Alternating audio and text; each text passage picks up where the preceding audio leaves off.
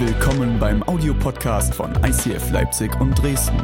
Wenn du Fragen hast oder diesen Podcast finanziell unterstützen möchtest, dann schreib uns an info at icf-leipzig.de. Wow, was ein Sonntag. Letzte Christmas Experience, danach habe ich Urlaub. hey, ich bin so stolz. Ich bin so stolz auf euch. So viel Kreativität, so viel tolle Leute, so viel Power, so viel Energie und so viel Tiefgang. Ich weiß nicht, ob du schon mal irgendeine größere Veranstaltung organisiert hast. Das beinhaltet so einige Herausforderungen. Eine der Herausforderungen ist, mit dem Team am Anfang über einem weißen Blatt Papier zu sitzen und zu überlegen, was machen wir? So, und Weihnachten hat eine Herausforderung. Es ist immer derselbe. Tolle Weihnachtskram. Ich liebe Weihnachten. Aber als Pastor ist es eine der herausforderndsten Zeiten. Wisst ihr warum? Weil die Geschichte sich nie ändert. Es ist jedes Jahr dieselbe Weihnachtsgeschichte. Es ist jedes Jahr dieselbe Message.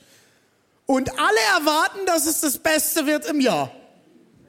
Weil dort bringen alle ihre Freunde mit. Und wir saßen zusammen als Team über unserem weißen Blatt Papier und haben uns überlegt, was machen wir denn dieses Jahr?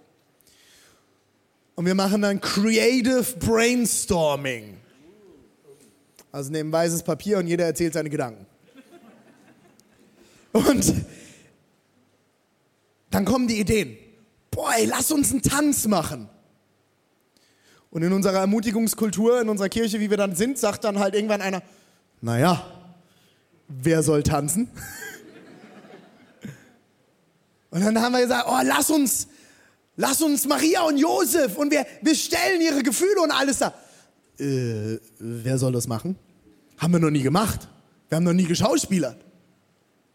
Was ich das Geniale finde, und wenn du aus einer anderen Kirche kommst, ich ermutige euch, schafft Raum und Platz, dass Leute ihr Potenzial entfalten können. All das wäre nicht möglich gewesen, wenn wir uns nicht getraut hätten zu träumen, zu sagen, komm on, wir machen Raum. Wir werden Tänzer finden. Alle haben mich angeguckt, René, wo willst du die Tänzer hernehmen? Wir haben eine große Kirche mit ganz vielen tollen Leuten, da wird so irgendjemand tanzen können. Pff, Jetzt hatten wir hier äh, ziemlich viele Tänzer.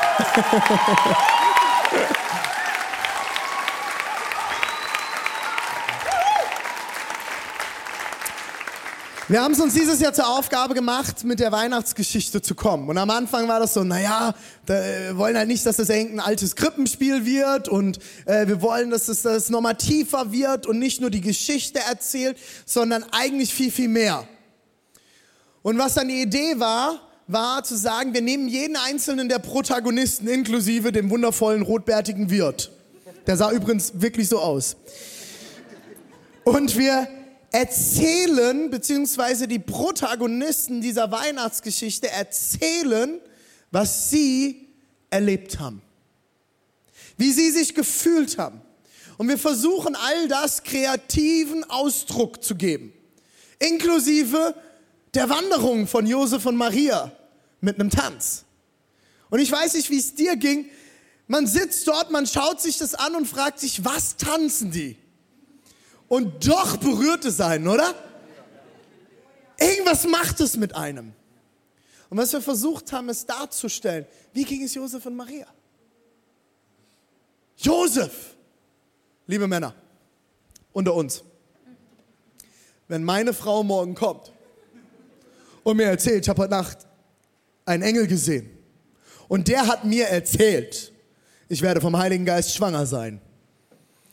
Ich glaube, wir werden kein angenehmes Frühstück mehr haben.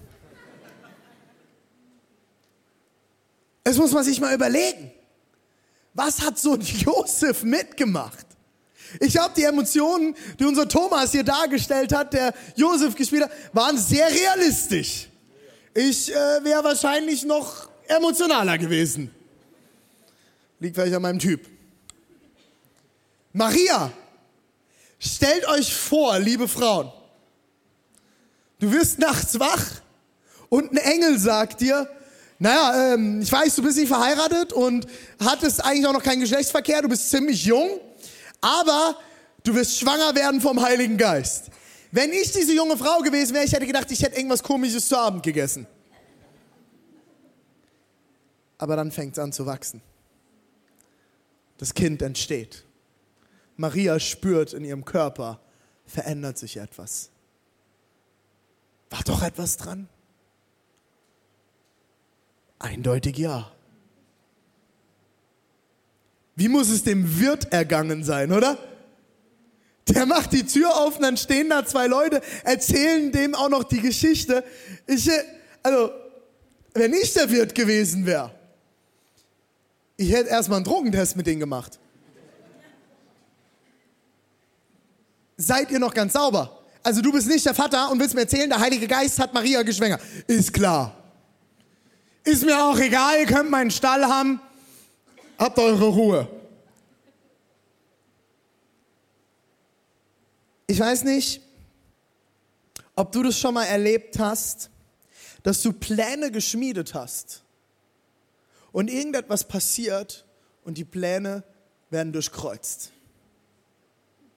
Vielleicht hast du einen Urlaub geplant und du bist krank geworden und musstest den Urlaub absagen. Ziemlich ätzende Sache. Hoffentlich hattest du eine Reiseversicherung. Reiserücktrittsversicherung. Zur Korrektur. Ich weiß nicht, was es in deinem Leben gab. Vielleicht seid ihr verheiratet und ihr habt einen Kinderwunsch. Und ihr musstet feststellen, es funktioniert nicht, wie ihr euch das vorgestellt habt. Vielleicht warst du verliebt, vielleicht sogar dieses Jahr. Nur äh, das Gegenüber nicht. Blöde Situation. Da helfen alle Vorstellungen nichts, oder? Vielleicht hast du geplant, irgendetwas auf der Arbeit zu bewegen und die Pläne sind geplatzt. Vielleicht hast du deinen Job verloren, vielleicht bist du auf Jobsuche. Das war niemals dein Plan, oder?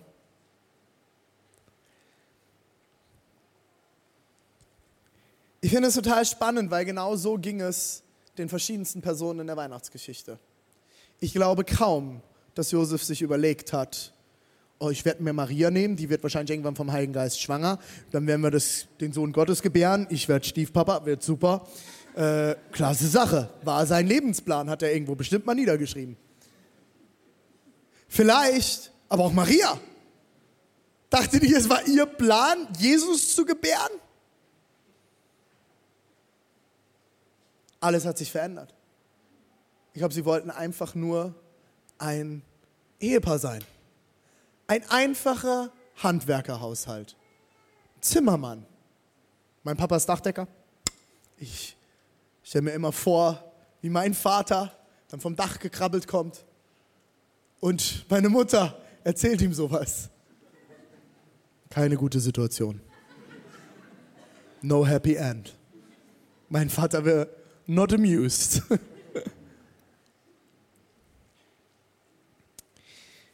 Vielleicht kennst du das auch, nicht nur, dass Pläne durchkreuzt werden, sondern dass du zu Weihnachten schon mal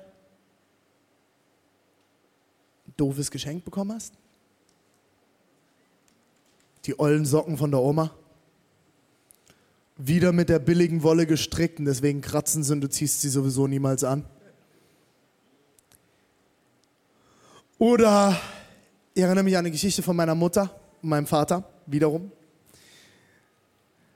Meine Mama hat mal ganz lange in der Parfümerie gearbeitet. Sie liebt gute Düfte. Mein Papa hat gedacht damals, dieses Jahr wird mein Jahr.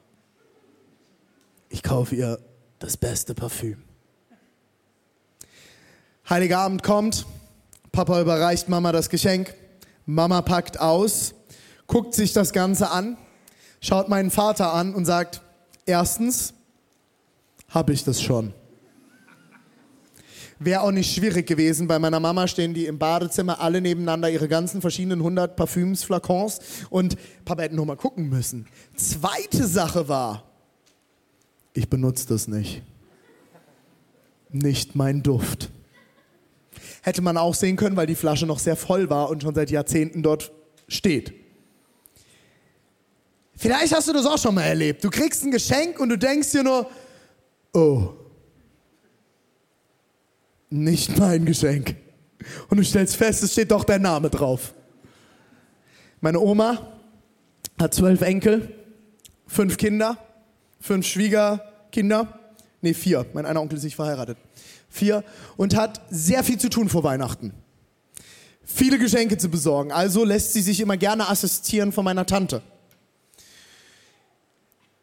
Ich habe ein Parfüm bekommen vor ein paar Jahren.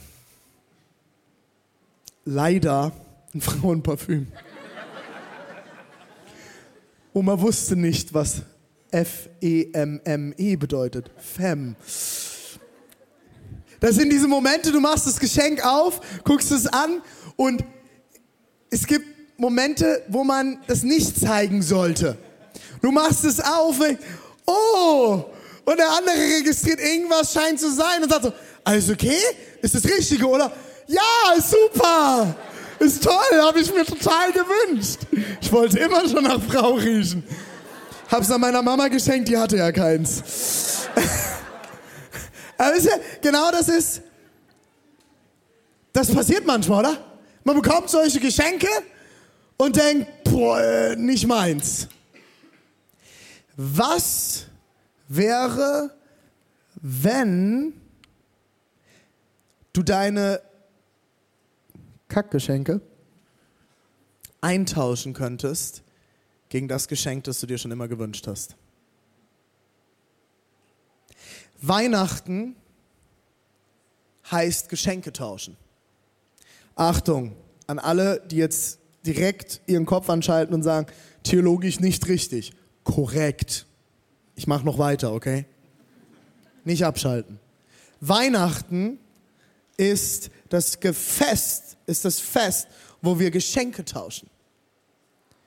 Was wäre, wenn du die ollen Socken von der Oma oder das Frauenparfüm, das du versehentlich geschenkt bekommen hast oder die Sachen, die du bekommen hast, die eigentlich überhaupt nicht dein Ding sind, nehmen könntest und du tauschst sie ein gegen das neue iPhone? Kein Android-Gerät, weil das müsstest du ja tauschen. Halleluja, preis den Herrn. Mm. Der angebissene Apfel, den gibt es auch in der Bibel. Wow. Was wäre, wenn du dein, dein blödes Geschenk eintauschen könntest gegen eine Reise? Gegen einen wertvollen, leckeren 30-jährigen Rum? Was auch immer dein Geschenk wäre, was du dir wünschst. Einen schönen MacBook? Nicht von Microsoft? Was wär's? Was würdest du eintauschen? Was wäre, wenn du all den Schrott, den wir hier auf der Bühne stehen haben, nutzen könntest und ihn eintauschen könntest gegen etwas Wertvolles? Als Beispiel, du nimmst diesen ollen Fernseher, du gehst damit zum Mediamarkt, stellst den auf die Theke und kannst dir den neuen Fernseher einfach mitnehmen. Oh, ich hätte so einen geilen Fernseher. Weihnachten ist das, das Fest des Geschenketauschens. Martin Luther hat vor mehreren hundert Jahren einen Begriff geprägt und der nennt sich der heilige Tausch. Der heilige Tausch. Und er spricht davon, dass er die Erkenntnis gewonnen hatte damals, hey, wir alle haben diesen Schrott in unserem Leben. Wir alle haben Dinge in unserem Leben, auf die wir nicht stolz sind, die wir besser nicht getan hätten, die nicht gut für uns und andere waren. Und doch haben wir diesen Schrott in unserem Leben. Was wäre, wenn du den Schrott in deinem Leben nehmen könntest. Die Dinge, die passiert sind, die Dinge, die auch dir angetan wurden. Und du könntest diesen Schrott nehmen und könntest ihn eintauschen gegen das beste Geschenk, das du dir vorstellen könntest.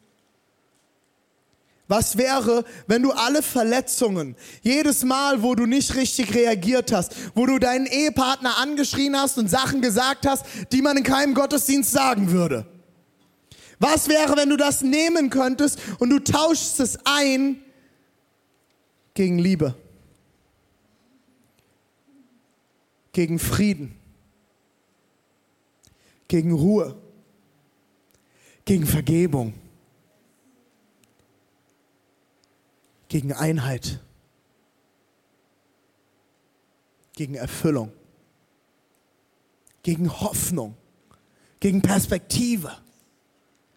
Was wäre, wenn du das tauschen könntest?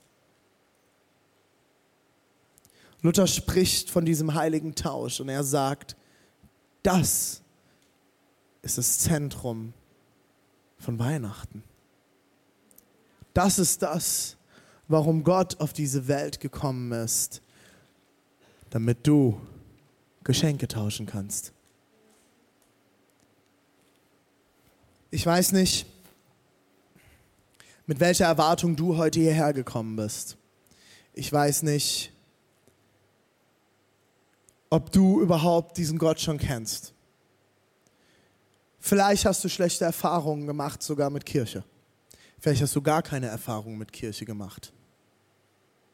Ich will dich heute einladen, deinen Schrott zu tauschen gegen das größte Geschenk, das du in deinem Leben bekommen kannst. Ich will dich heute einladen, diesen Raum nicht zu verlassen, ohne diesen Schrott in deinem Leben hier zu lassen. Paulus, einer der ersten Apostel, schreibt im Korintherbrief an die Gemeinde in Korinth, im Kapitel 8, Vers 9. Denn ihr kennt die Gnade unseres Herrn Jesus Christus. Obwohl er reich ist, wurde er doch arm, um euretwillen, damit ihr durch seinen, seine Armut reich würdet. Was wäre, wenn? Was wäre, wenn du diese Armut, diesen Schrott eintauschst gegen den Reichtum Gottes?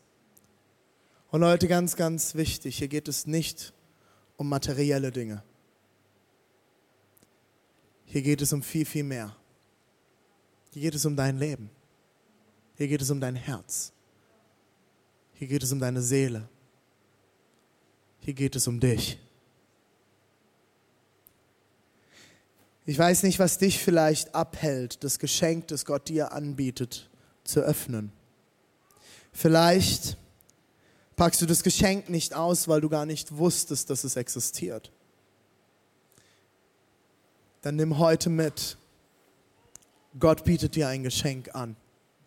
Er bietet dir das Geschenk des ewigen Lebens an, das Geschenk des erfüllten Lebens, das Geschenk der Hoffnung, des Friedens, der Sanftmut der Hoffnung. Er bietet es dir an. Und dieses Geschenk ist nicht mehr als ein Gebet entfernt, in dem du und ich erkennen, wir schaffen es nicht alleine. Ich häufe in meinem Leben zu viel Schrott an. Als ich in meiner Ausbildung zum Pastor war, hat mir mal jemand gesagt, René, eine Sache musst du wissen, als Pastor wirst du die Person sein, die die meisten Menschen in deiner Kirche verletzen wird. Ich habe damals gesagt, das ist Quatsch, kann ich mir nicht vorstellen. Nach zwei Jahren in meinem, meiner ersten Stelle als Jugendpastor habe ich feststellen müssen, weinend vor meinem Coach, die Person hatte recht. Die Person hatte recht. Wenn du Teil unserer Kirche bist, wirst du wahrscheinlich irgendwann mal von mir enttäuscht sein oder verletzt sein. Weil ich irgendwas gesagt habe, irgendwas getan habe, irgendwelche Erwartungen von dir nicht begegnet bin ich sammle Schrott an in meinem Leben. Aber ich habe einen Gott, zu dem ich den Schrott bringen kann und der mir das größte Geschenk des Lebens gibt.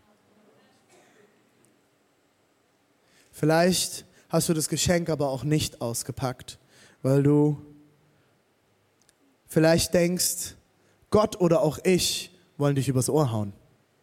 Da muss es doch ein Kleingedrucktes geben. Kann doch nicht wahr sein. Da muss ja irgendein Kleingedrucktes dahinter sein. Dieses Geschenk ist das Geschenk der Gnade. Weißt du, was Gnade ist?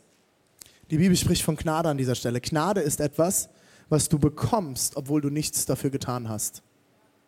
Und obwohl du es eigentlich nicht verdient hast. Dieses Geschenk ist ein Geschenk. Es ist umsonst. Wenn du etwas zurückverlangst für ein Geschenk, ist es kein Geschenk mehr. Wenn du gibst, um etwas zu bekommen, ist es kein Geschenk.